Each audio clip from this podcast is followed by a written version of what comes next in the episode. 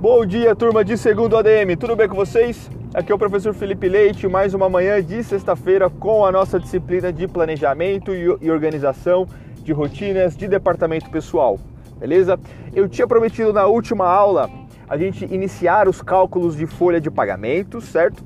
Mas eu tive um imprevisto no trabalho, não vou conseguir entrar ao vivo com vocês, estou gravando essa aula previamente tá bom? Não vou conseguir entrar ao vivo com vocês, não vou conseguir entrar na, na frente do computador, mas eu prometo para vocês que na próxima semana, sem falta, nós estaremos com a nossa planilha aberta, desenvolvendo todos os cálculos, tudo certinho, mas é claro que vocês não vão ficar sem aula, obviamente eu vou reforçar todos os conceitos com vocês, vou revisar com vocês quais são as alíquotas de todas as contribuições, tudo certinho para a gente ter esses conceitos melhor enraizados no nosso conhecimento, para a gente conseguir ver a prática disso a partir da próxima semana.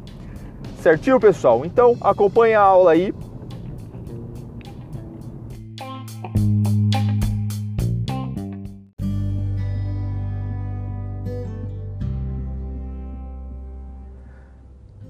Bem, pessoal, a princípio a gente vai é, reforçar os conceitos de todos os possíveis descontos que podem ter na folha de salário do trabalhador, tá bom? Então, a partir daqui, todos, todas as, as taxas, as contribuições que, que eu citarei serão as taxas e, e contribuições que são pagas pelo trabalhador, tá bom?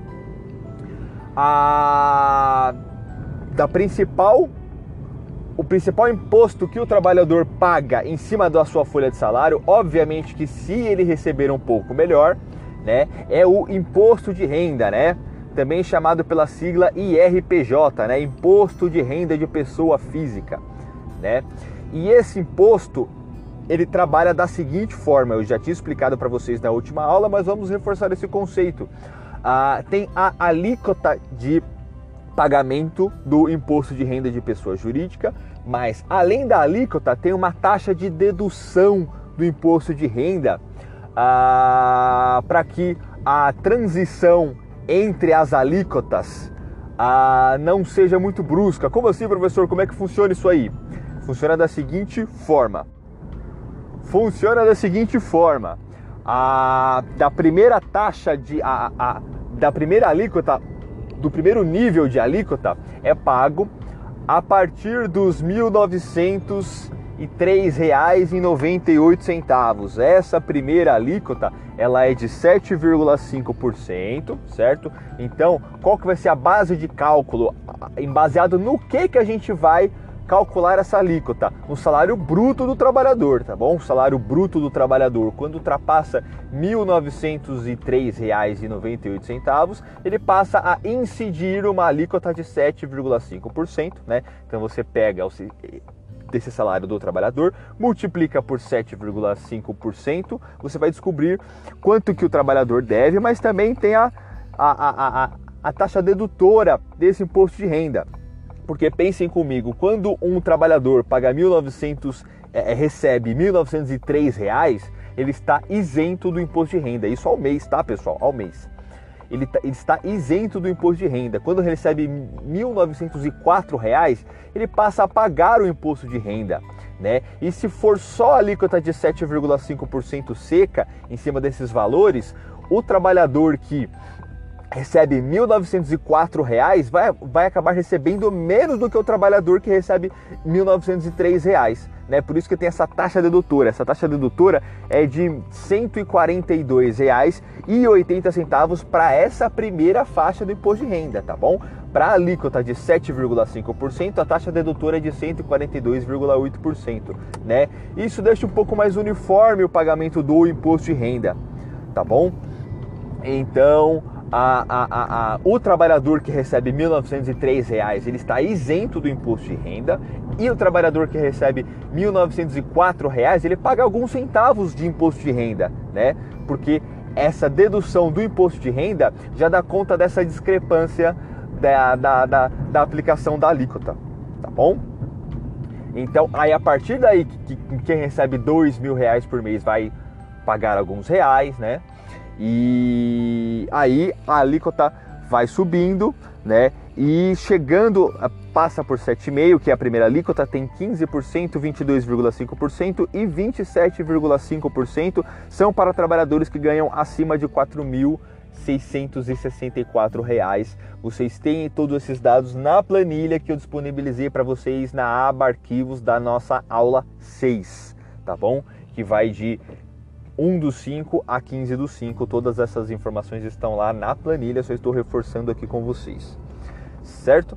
Além disso, além disso, pessoal, tem o INSS, tá bom? O INSS, ele também é a é uma é um, é um é uma contribuição uh, progressiva, tá bom? O que, que isso quer dizer? Quanto mais você recebe, maior é a parcela de contribuição do trabalhador, tá bom? O INSS varia de 7,8% até os seus 7,5 7,8 não, pessoal, 7,5, tá?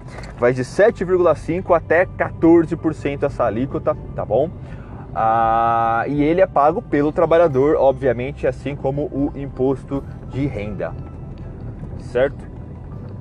E obviamente que pode ser descontado também é, é, da folha de salário do trabalhador a qualquer tipo a, a o, o vale transporte, né? Que ele é obrigado a empresa a ofertar esse vale transporte ao trabalhador. Se ele vai querer é uma outra história, tá bom? Mas é obrigatório da empresa ofertar o, o, o vale transporte que o desconto é de 6%, tá bom? É por isso que para quem recebe um pouco melhor, não compensa pegar o vale transporte, porque muitas vezes o desconto de 6% vai ser maior do que o benefício de receber uh, o vale transporte. Obviamente que dependendo da locomoção, se o trabalhador pega duas, três conduções, a a situação muda, por isso que o trabalhador precisa ver certinho, fazer as contas do que compensa para ele ou não.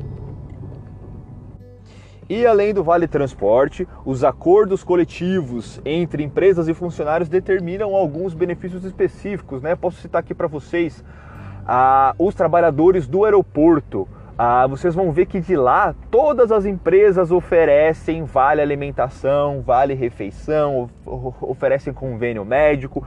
Não é porque eles são bonzinhos, não, é porque eles são obrigados a fazer isso porque existe um acordo coletivo referente a esse tipo de benefício aos trabalhadores de uma de determinada área, né? Então, o sindicato dos aeroportuários ah, pleitearam esse tipo de benefício, fizeram reuniões e acordaram esses tipos de benefícios com o patronato, tá bom? Com as, com as, com as empresas.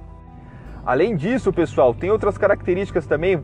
A, o trabalhador pode receber acréscimos em cima do seu salário referente à quantidade de famílias, de, de, filhos e a sua configuração familiar também, tá bom? São benefícios chamados de auxílio creche e salário família, tá bom? Então, dependendo do acordo coletivo, a empresa é obrigada a pagar esse tipo de benefício para os seus funcionários de acordo com a sua composição familiar. Então, o salário família, ele tem uma característica de ser pago aos trabalhadores que têm uma renda um pouquinho mais baixa, né? A gente faz os cálculos posteriormente, a gente vê quais são as possibilidades de pagamento desse tipo de salário família, tá bom?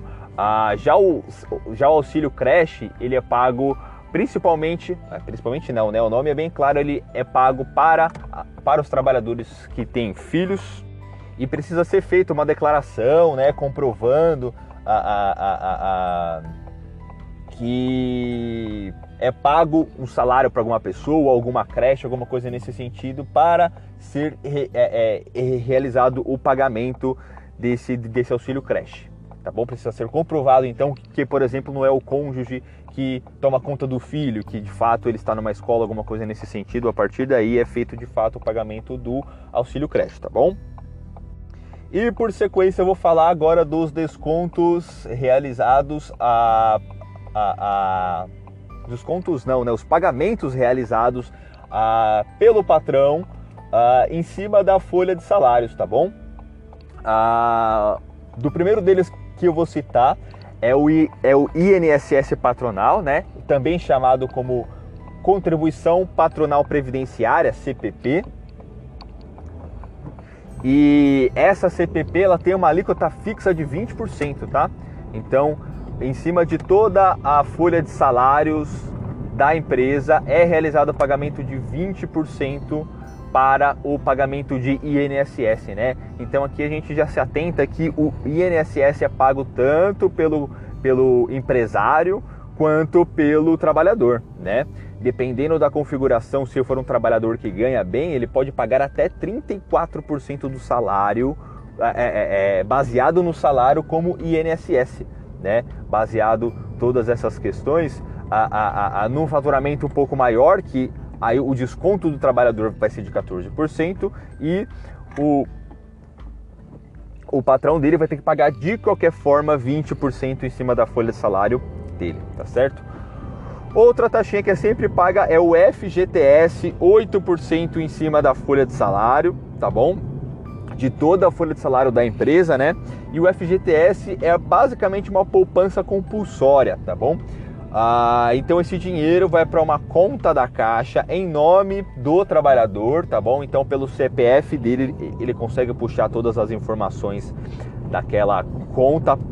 É uma, é uma espécie de conta poupança porque ela tem um rendimento bem baixinho, mas, mas tem em média o rendimento do, do FGTS é de 3% ao ano, tá bom? Mas todo trabalhador tem esse direito, todo trabalhador que, que é registrado pela CLT, né, é um seletista, todo seletista tem direito ao FGTS referente a 8% baseado no seu salário, ele tem direito a, a resgatar esse FGTS, a utilizar esse FGTS em alguns casos específicos, tá bom?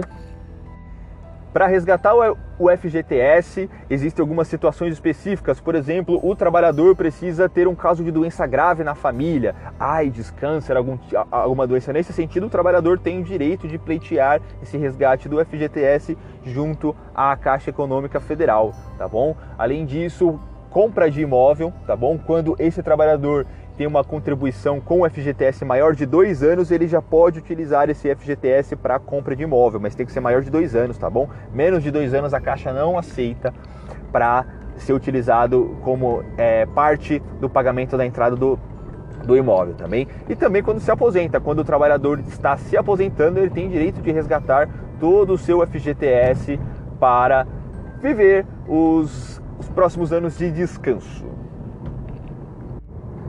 Além de tudo, existem as provisões também, tá, pessoal? Não são taxas específicas que precisam ser pagas, mas o departamento pessoal, pessoal precisa se programar. Por exemplo, quando chega dezembro. Quando chega dezembro, todo mundo recebe 13 terceiro, né? Já pensou se o, se o, se o departamento pessoal ele não se programa, chega em dezembro, a folha de pagamentos da empresa simplesmente dobra. De onde que a empresa vai tirar dinheiro para realizar esses pagamentos, né? É por isso que as boas práticas dentro do, do departamento pessoal ah, norteiam que todo mês a empresa faça provisões referente aos pagamentos, como férias, como décimo terceiro, certo? E outros benefícios que podam a, podam vir a acontecer, né? Como dependendo da empresa, dependendo do acordo acordo coletivo que tem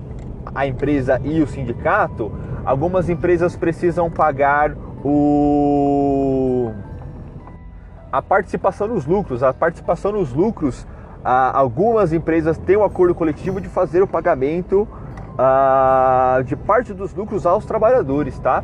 E dependendo da empresa, se for uma boa multinacional, é bem gordinha essa é, dessa participação nos lucros, viu, pessoal?